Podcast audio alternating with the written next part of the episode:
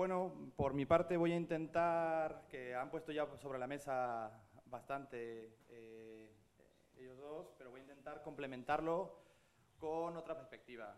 Lo que eh, voy a plantear en esta charla es, este conjunto de ideas, es un triángulo sobre la comunicación, la tecnología y la salud. Y en medio vamos a poner dos dimensiones que a veces obviamos, pero son determinantes en nuestra vida cotidiana, que son el espacio y el tiempo. Me gustaría, como preámbulo, eh, hablar sobre la fascinación que tenemos por la tecnología. Realidad virtual, nos vemos con las gafas dimensionales, wow, qué fantástico. Realidad aumentada, con el móvil puedo ver la realidad con el móvil y me informa, eh, me completa aún más todavía lo que estoy viendo. La inteligencia artificial, ahora mismo, evidente, eh, bueno, eh, podemos hablar incluso de la erotización de, los coches. ¿no? Un coche es un aparato que me, que me mueve de un punto a otro, pero a raíz de la publicidad, un coche significa muchas más cosas. La tecnología, evidentemente, como comentaba Santiago, eh, pues evidentemente mm, para el tema, por ejemplo, biosanitario, biomédico, es innegable. Mm, la tecnología está allí, nos acompaña, acelera los procesos de producción, que eso también mm, se supone que nos, nos debería liberar el tiempo, pero es justo sobre eso lo que quiero hablar, sobre la aceleración y la alienación. Hay un sociólogo alemán que, plantea una teoría sobre, de la temporalidad en la modernidad tardía, que es esto, ¿no? ¿Qué está pasando con el tiempo? Es lo que, lo que plantea este, este autor. Él habla de tres dimensiones que se, ven, que se han visto alteradas en los últimos 100 años, la tecnología, la aceleración tecnológica, la aceleración de la vida cotidiana y la aceleración del, eh, del cambio social. La aceleración tecnológica, pues evidente, Véanlo en cualquier dimensión de nuestra vida, está allí presente y miren para atrás y veremos cómo la tendencia es que vaya cada vez más rápido. La del cambio social, ¿qué quiere decir con esto? Pues que si comenzabas trabajando quizás en la Renault a principios del siglo XX, era muy probable que murieras trabajando en la Renault. En el siglo XXI comienzas trabajando en una empresa e igual ahora te esperan otras 15 empresas en donde vas a trabajar. Es, uno de los ejemplos, de los miles de ejemplos que hay sobre el la aceleración del cambio social, ¿no? de cómo las generaciones, eh, lo que va pasando, eh, se va alterando de forma más rápida. Y está la, aceleración de la vida cotidiana, que también la podemos ver. Con la mezcla con la tecnología dentro del espacio de un día podemos hacer muchas más cosas de las que se podían hacer anteriormente. Antes de entrar ya en materia, para vincularlo todo con la salud, quiero contar un, un pequeño ejemplo, una pequeña anécdota. Hace tres semanas vino eh, una comunidad de, México, del estado de Puebla, concretamente de una, una pedanía del municipio de, Tehuacán, que está muy apartada, se llama San Gabriel Chilac, y nos, nos, vinieron a presentar a la Facultad de Comunicación un proyecto que tenían para reivindicar la producción local. De, eh, esa comunidad se caracteriza porque producen unas blusas con unos tejidos muy característicos y el proceso de producción es fundamental en este caso, que es se reúnen todas las mujeres del pueblo, que son las tejedoras, y ellas van diseñando y tejiendo, y ese espacio puede durar eh, horas eh, eh, durante el día. Y en ese espacio dialogan, en ese espacio cuentan qué problemas hay en la comunidad, en ese espacio pues también se desahogan, ¿Cuál era el problema? Pues lo que, lo que traía el proyecto era, comentaban que se había alterado esta forma de producción porque en el municipio cercano habían ya puesto eh, pues unas maquilas que estaban acelerando la producción de estas obras y habían reducido la producción de lo que hacían ellas. Diríamos, ¿el impacto es económico? No, va un poco más allá, porque afecta, a, disuelve la, la comunidad. Digamos que las mujeres no solo tejían los bordados, sino que tejían a la propia comunidad. Es un pequeño ejemplo que quería poner eh, sobre la mesa. Mm, me quiero centrar especialmente, aunque podemos encontrar miles de ejemplos, en el móvil. Vamos a hablar del, móvil, ¿no? Pongo también un pequeño ejemplo que el otro día me comentaba una compañera en la facultad, una profesora, que una alumna le dijo que si pudiese a veces estar en clase y pudiera hacer scroll, scroll es este acto que toda la sala, yo creo, de todas las edades, tenemos ya habituado que es haciendo esto. ir moviendo para arriba y que, cambien las cosas. Pues dijo, si pudiera hacer scroll en, clase, lo haría. Hacerle así y que apareciera otro profesor o profesora, ¿no?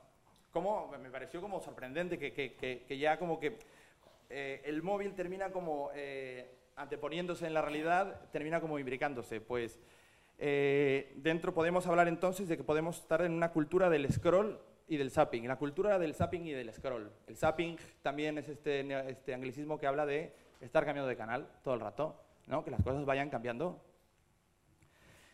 ¿Cuál puede ser el problema de, en principio de, todo esto de la cultura scroll, cultura zapping que acabo de ahora mismo de acuñar, acabo de inventar?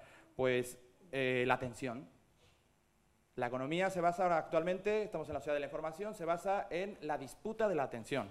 Tomen en cuenta que eh, lo que no estamos, eh, en Netflix compite con ir al parque, con escuchar la radio, con leer una noticia, o sea, ahora mismo estamos disputando el tiempo y la atención. ¿En qué repercute la atención?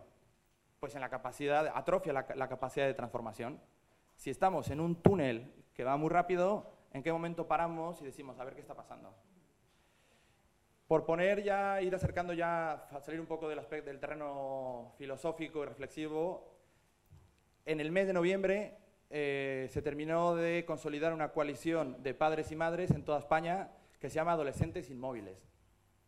Podéis buscar, de hecho, en Telegram, ya están constituidos los grupos en, varias provincias. Creo que en Badajoz o en Extremadura creo que está, está pendiente.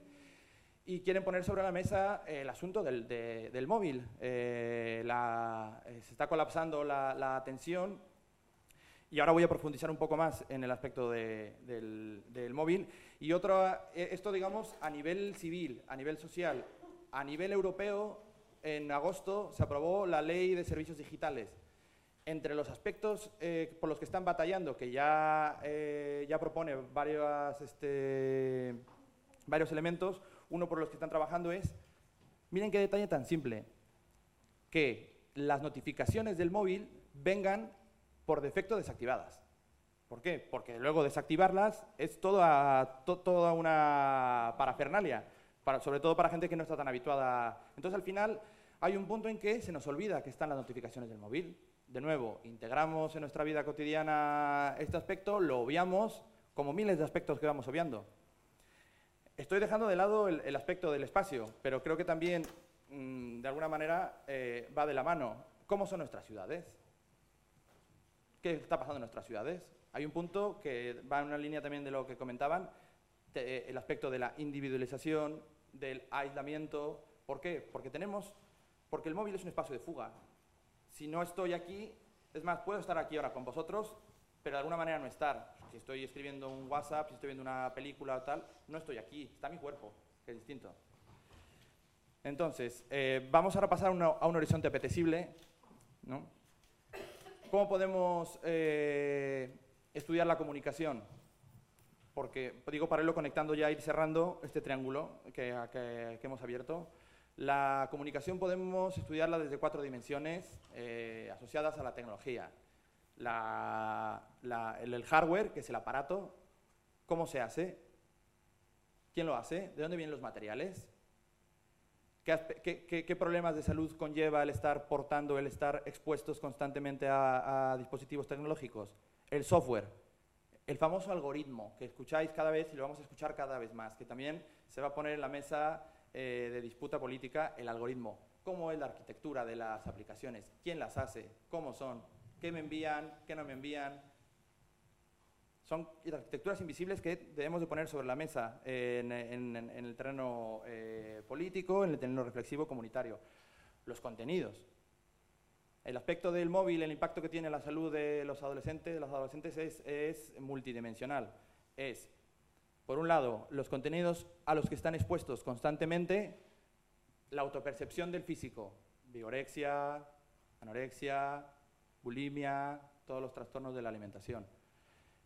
Alteraciones del sueño, colapso de la atención, disolución del tiempo, alteración de los procesos de socialización normales, lo que comentaba Santiago de la, ruptura del diálogo intergeneracional, la herencia oral, ¿dónde está? Se va a partir. Hay un punto en el que ese trasvase que vamos haciendo se va rompiendo.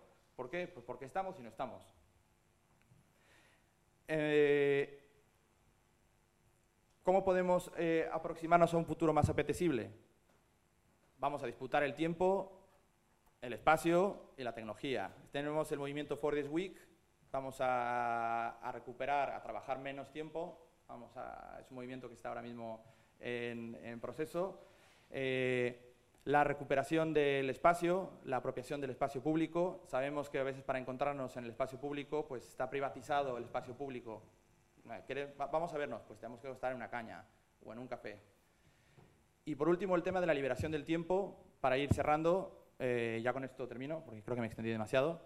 Em, una reflexión que hacían sobre la relación que tiene el, tiempo con la salud y con la ecología, a mí me, pareció revelador, era un pequeño detalle. Decían, claro, si liberamos el tiempo, tenemos más tiempo para informarnos. Que ese tema ya lo hemos dejado de un lado, pero podríamos hablar del tema de la desinformación, que está relacionado con todo lo que, lo que acabamos de mencionar. Entonces, ¿me puedo informar mejor? ¿Sobre qué? Pues sobre cómo cocinar, y me da tiempo para cocinar, me da tiempo para distribuir mi compra en el barrio. Entonces, no tengo la urgencia de tener que ir a, uno de los grandes este, almacenes a comprar toda la comida. Venga rápido, porque si no me da tiempo a repartir.